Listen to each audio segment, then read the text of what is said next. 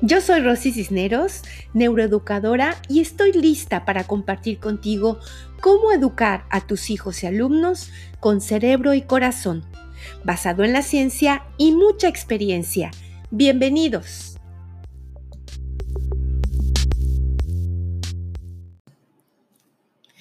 Qué gusto volvernos a reunir nuevamente en este espacio. Mis queridos NEX, maestros que están en su proceso de certificación, otros que ya están certificados, muchos más como esas semillitas que algún día van a brotar. A los padres de familia que se están preparando para ser neuropadres, a toda esta comunidad maravillosa que estamos buscando conformar el triángulo perfecto para crear un oasis a nuestros hijos, a nuestros alumnos. Si es la primera vez que vienes a este podcast, bienvenido. Un abrazo bien fuerte. Yo estoy completamente segura que vas a encontrar aquí algunas cosas que puedes llevar a tu vida, a tu salón, a tu casa. Así es de que siempre empezamos con una experiencia de vida. Así es de que, si les parece, vamos para allá.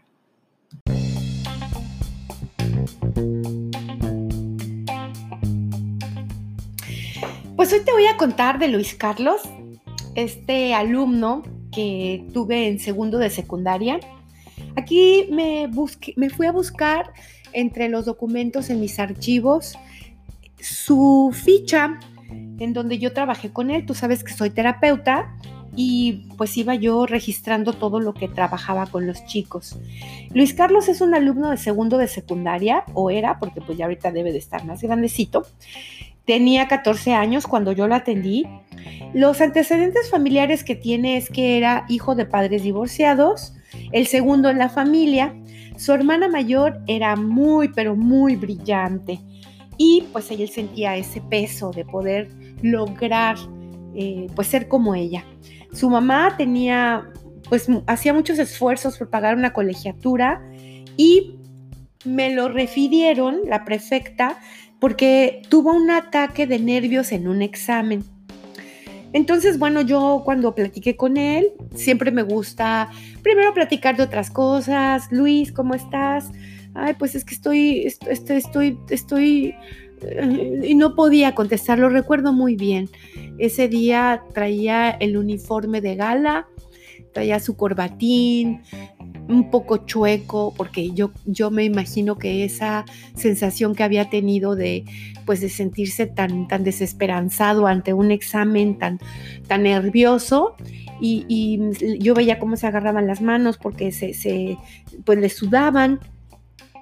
Entonces, eh, ya había preguntado previamente que su mamá estaba enferma, que le habían estado descontando pues algo de su sueldo, había tenido problemas para pagar la colegiatura en ese, en ese tiempo y pues que su mamá siempre pues trabajaba mucho para que pues para que lograra ser alguien en la vida.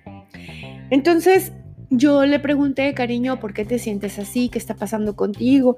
Maestra Rosy, es que tengo mucho, mucho miedo de reprobar es el examen, y le digo, bueno, ¿y no estudiaste? Sí, es el examen de, ciencias, estudié mucho, todo me lo sé, pero, pero siento muchos nervios y, empecé, empecé a pensar cuando me lo dieron, y, si no me acuerdo, y si no escribo bien las respuestas y las maestras me lo, me, lo toman como mal, y si, me, y si repruebo, ¿qué le voy a decir a mi mamá? Entonces, pues él, realmente estaba muy nervioso, estaba muy preocupado por el examen, pero no era tanto por el examen, sino era la historia que se estaba contando en su diálogo interior. Cuando tú tienes un diálogo interior tan denso como el de Luis Carlos, entonces no puedes pensar, no puedes conectar con el razonamiento. Entonces, ¿qué hice con él? Bueno, le dije, a ver mi cielo, cierra tus ojos, respira profundo. Le guié una meditación para que pudiera encontrar un poquito de tranquilidad, para que se ubicara en ese espacio en donde puedes reconectarte contigo mismo. Y luego le pedí que escribiera ese problema en un papelito chiquito, así chiquito, en un pot así chiquitito, para que eh, de alguna manera el cerebro pudiera interpretar pues que el problema era pequeño. Y entonces, cuando la historia se diluye, el, el, nerviosismo disminuye. Observa, o bueno, escucha bien esto. Cuando la historia se diluye, ¿cuál es la historia? La historia que él se estaba contando en la mente. Me va a pasar esto, me va a pasar el otro. Ah, y entonces cuando ya se empezó a tranquilizar, bajó e, e, ese nivel de, ansiedad y disminuyó su nerviosismo. Él se fue al, al examen y bueno, pues el chico lo pasó muy bien porque era un, es un niño bueno, es un niño brillante, pero que siempre con este diálogo interior que pues que le estaba afectando tanto.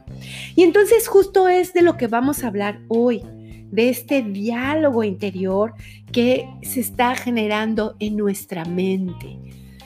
De hecho, yo le platiqué a él le dije, mira cariño, nuestra mente es como si fuera una máquina de burbujas que está prendida y que algunos tenemos más acelerada que otros. Porque está, cada burbuja es un pensamiento y está trabajando, trabajando, trabajando todo el tiempo. Nos la pasamos hablando con nosotros mismos todo el día y no nos damos cuenta que en la mayoría de las ocasiones este diálogo interno es un diálogo que no nos ayuda a estar en paz, a estar en armonía. Porque son palabras que nos estamos ah, diciendo, nos estamos anulando, nos estamos autoenvenenando. Y eso es muy, muy, muy, eso no me puedes decir que tú no lo has vivido, porque eso es muy, muy común. Que se te cae algo y dices, ay, qué menso es eso, eso que te dices internamente. Y espero que no lo digas con la voz, porque entonces le das doble fuerza. Pero eso que tú te dices ahí en tu mente, en realidad lo que está pasando es que tú te estás saboteando de ser una persona que pueda tener muchísimos logros, porque estás constantemente diciéndote que no puedes. Es, es un diálogo que en realidad es como un veneno es, muy tóxico porque, porque pues daña tu salud, no nada más física, también tu salud emocional, daña las relaciones con los demás cuando tienes esa baja autoestima, ese bajo autoconcepto que sientes que, que no mereces porque constantemente te estás diciendo cosas y cosas y cosas. Entonces, es, esta parte de reconocer, primero que nada, que esa voz que estás escuchando no eres propiamente tú. Ah, va a ser bien difícil que lo explique. No, si eres tú, pero no eres tú. ¿Por qué si eres tú? Porque tú lo estás pensando. Pero no eres tú porque estás siendo producto de la mente. Y la mente no eres tú. Tú eres un espíritu, un alma que tiene una mente, un cuerpo humano para vivir la experiencia humana en este planeta. Pero cuando tú te estás diciendo esas cosas, no provienen de la realidad de tu ser, sino provienen de las cosas que te dijeron cuando eras niño, las cosas que tú le eh, escuchaste a alguien, las cosas que tú viste una película, te identificaste con esa película y entonces ya te dices, sí, yo así soy y, y te sigues diciendo y te sigues diciendo, soy muy nervioso, soy muy nervioso, soy muy nervioso. Y entonces estas, este, este diálogo interior lo que hace es que te comportes como una persona siempre que está nervioso. Entonces, esto es algo que yo creo que todos los padres de familia, todos los maestros deberíamos de enseñarle a nuestros hijos, a nuestros alumnos. Porque si desde pequeños aprenden a manejar ese diálogo interior para que sea un diálogo positivo, un diálogo que te esté motivando, que te esté apoyando a ti mismo, para que puedas lograr las cosas y no te estés metiendo tú solito el mismo pie. Fíjate que es increíble el poder que tiene el pensamiento para afectar al cerebro. Es, es increíble. Porque cuando tú estás teniendo un pensamiento negativo, este pensamiento se convierte en un sentimiento y entonces hay una glándula que se llama amígdala, que es la que, la que mm, organiza toda la, cuestión de las emociones, y inmediatamente esta amígdala va y secuestra tu proceso de pensamiento. Entonces en ese momento se activa el sistema nervioso, el simpático, y le da orden a estas glándulas que son suprarrenales y empieza a producir adrenalina, cortisol, cuando tú te quedas atrapado en una conversación interna negativa cuando tú estás diciendo, no, es que no voy a poder, y, si esto, y, si ahorita que está tan difícil la situación, y si no, y si el, y, cuando regrese va a pasar esto, y entonces, claro, pues es que no soy tan bueno, y, te empiezas a decir un chorro de cosas, muchas cosas que son negativas, y empiezas a cambiar la química de tu sangre. No nada más se queda en pensamiento, se va a la parte fisiológica de tu cuerpo. Entonces, sí, a veces vivimos emociones que, nos dejan pensamientos que, que podrían acarrear que enganchemos ese tipo de diálogo interior negativo y que estemos ahí en ese estado constante de estarnos diciendo a cada momento o en cada situación cosas que no nos ayudan a ser mejores. Porque cuando estamos en, estas, en estos pensamientos, en este diálogo interior negativo, hace que, la sangre pues se llene de ese cortisol, de lo que te hablaba, de cuando, cuando las glándulas mandan toda esa señal a tu cuerpo, y entonces el cerebro entra en estado de alerta. Y acuérdate, ya hemos platicado que cuando el cerebro entra en estado de alerta, solamente tiene forma, tres formas de responder se bloquea, huye o ataca. Y entonces, nada de esto sirve para que tú puedas vivir una vida que construyas la mejor versión de ti mismo. Entonces, cuando tú estás hablando, te cuida, por favor, lo que te estás diciendo a ti mismo.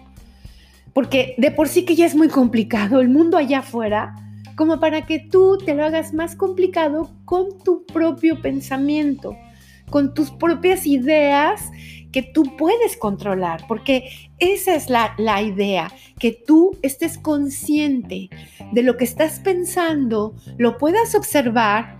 Fíjate, a mí me encantó en alguno de los múltiples cursos que he tomado, me encantó cómo me, me explicaron esto de ser el yo observante. Imagínate que tú estás en, no sé, te estás, por ejemplo, te estás peinando. Y en ese momento tu pensamiento, ¿verdad? Tu diálogo interior te dice, uh, se te está cayendo el cabello. Entonces, inmediatamente, si tú te das cuenta de que está sucediendo esto, no vas a permitir que el diálogo interior siga trayéndote cosas negativas, porque entonces va a decir, claro, pues ya te estás haciendo viejo. Claro, y cuando estés viejo ya no vas a poder. Y cuando ya no vas a poder, vas a ser una carga, porque como y ahí te vas con ese diálogo, diálogo, diálogo negativo que no debe de estar mucho tiempo porque te está cambiando tu química. Entonces, en cuanto tú te, caches con algo, ¿verdad?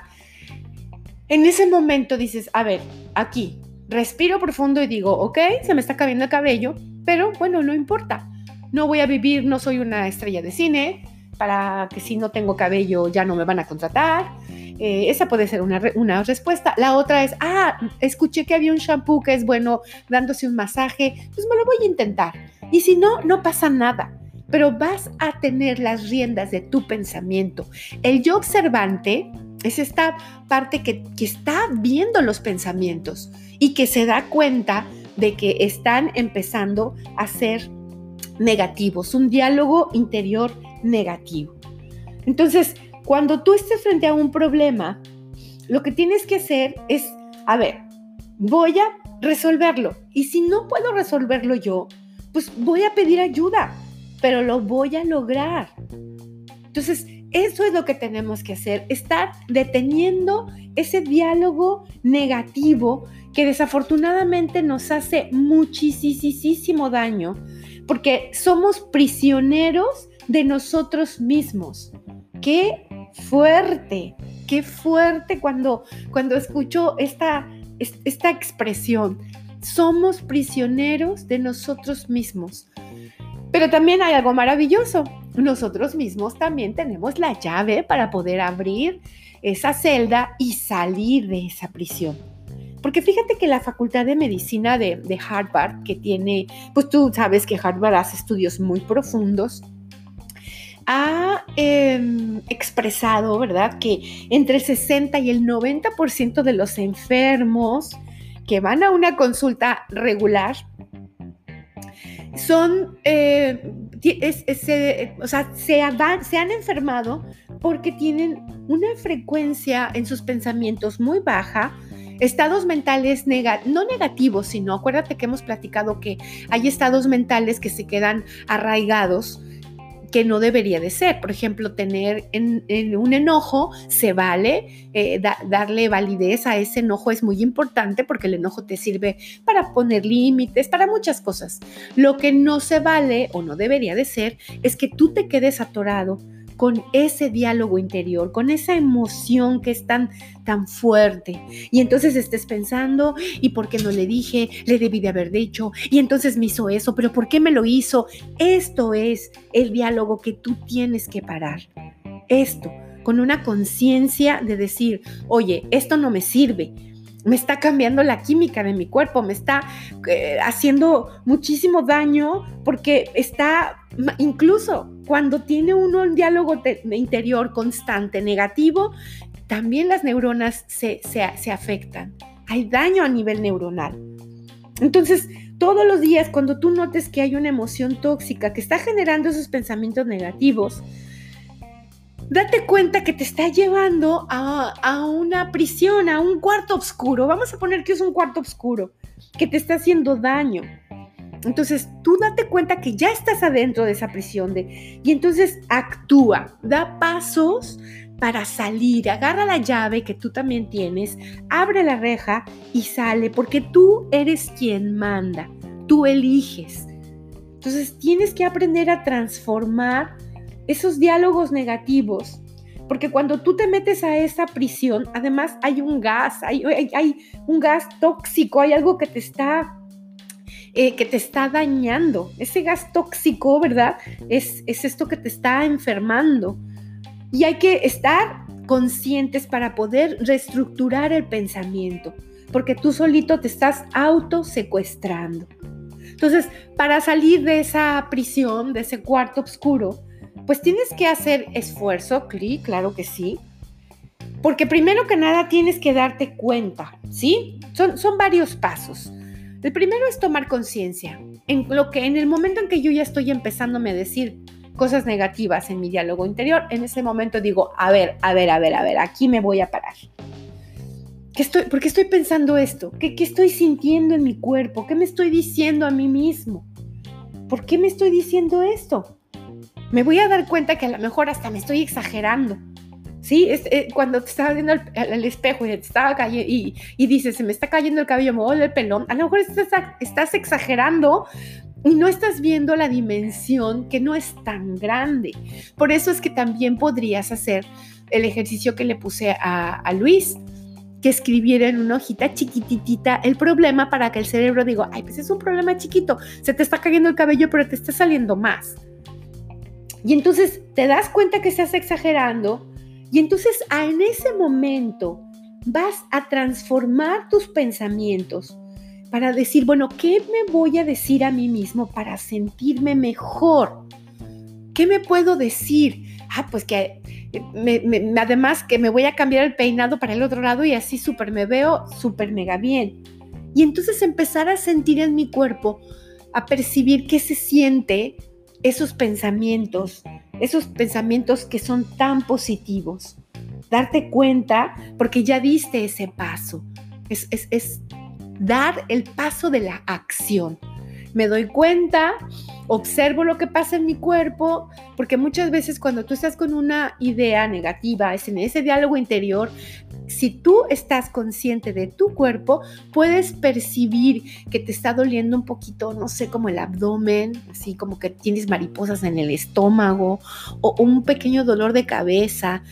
Cuando ya tienes una conciencia corporal muy avanzada, pues entonces también eso te ayuda muchísimo, estar presente en este momento y no permitir que haya una situación en la que tú solito te metas a la cárcel, a ese cuarto oscuro. Entonces, bueno, pues hay que practicar muchísimo la autocompasión, el amor a, a, uno mismo. Hay que aprender a celebrar los logros. Por ejemplo, ay, se me está cayendo el pelo, pero después de todo este proceso dices, bueno, pero mm, cada vez estoy siendo más inteligente, cada vez estoy siendo más asertivo. O sea, busca cambiar esos pensamientos y darle valor a lo que sí tienes. Porque de esta forma tú vas a empezar a transformar tu forma de pensar, porque hay que reestructurar el pensamiento. Durante tantos años has estado diciéndote cosas negativas en este diálogo interior. Entonces tú tienes que aprender que estar consciente va a ser el primer paso y em, entonces empezar a trabajar. Ahora, en la medida en que tú trabajes, tú le puedes ayudar a tus alumnos, a tus hijos, porque hay algo muy, pero muy real. No puedes dar lo que no tienes. Entonces, si tú no logras estar consciente de este diálogo interior, ¿cómo le vas a explicar a tus alumnos? Si yo no estuviera consciente, pues yo no te podría decir, se siente esto, se ve esto. Yo estoy completamente consciente y déjame que te cuente que para mí el diálogo interior, cuando es bastante difícil, es en las noches, antes de irme a acostar o más bien dicho, antes de dormirme, cuando estoy ya acostada, empieza mi diálogo interior, hiciste esto, hiciste el otro, ah, pero te faltó este, y vas a hacer esto, y vas a hacer el otro, y bueno, eh, no es un diálogo eh, negativo, pero es un diálogo que no me deja dormir.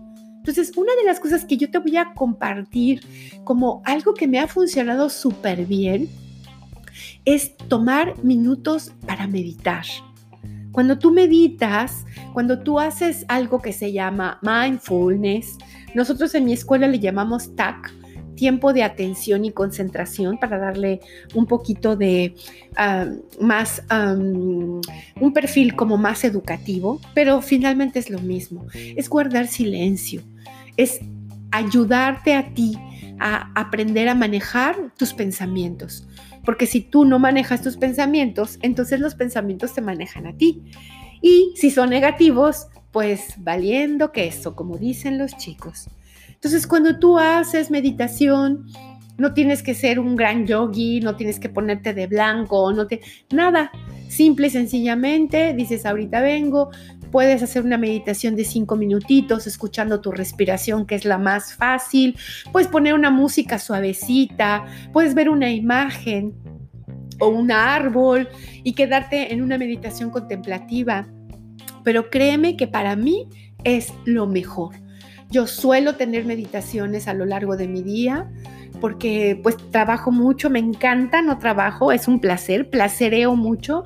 Entonces hago esto, hago el otro, hago aquello. Y entonces yo tengo en mi alarma de mi celular cada hora para poder detenerme, suelto mi computadora, me voy al jardín o me voy a la recámara y ahí me quedo. Inhalando y exhalando, respirando despacio, vaciando la mente de tanto pensamiento y después de unos 10 minutitos regreso y sigo trabajando. Esto me ha ayudado muchísimo. Y los días que no lo hago, pues entonces mi diálogo interior previo a dormirme es muy fuerte. Me tardo en dormirme. ¿Por qué? Porque no puedo controlar mi pensamiento.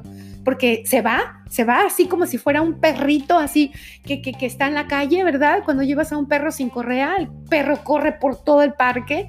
Entonces, la meditación es una forma de aprender a llevar una correa para decirle al perro, aquí caminas junto a mí y yo soy quien te digo a dónde vamos. Eso es lo que tendríamos que hacer, manejar nuestra mente, manejar nuestro diálogo interior. Por favor, te pido, enséñale a tus chicos que importante es el estar consciente de tus pensamientos.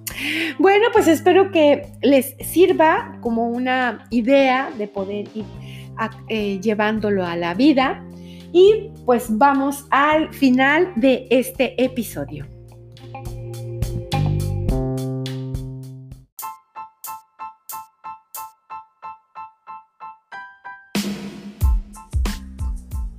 Muy bien, pues nos despedimos con mi frase, hoy aprendo y hoy aplico. Nos vemos en el próximo episodio. Recuerda que tienes que suscribirte al podcast para que pueda llegarte la notificación que hay uno nuevo. Son todos los martes. Y si tienes alguna experiencia de vida, por favor, compártela para que podamos buscar las ideas desde la neuroeducación. Por favor, sígueme en mis redes. Acuérdate que estoy en Facebook como neuroeducadora para maestros, como neurotips para padres y en LinkedIn, en Instagram, en YouTube y TikTok como Rosy Cisneros. Búscame y por allá nos vemos. Y recuerda que la neuroeducación hace del aprendizaje una fiesta.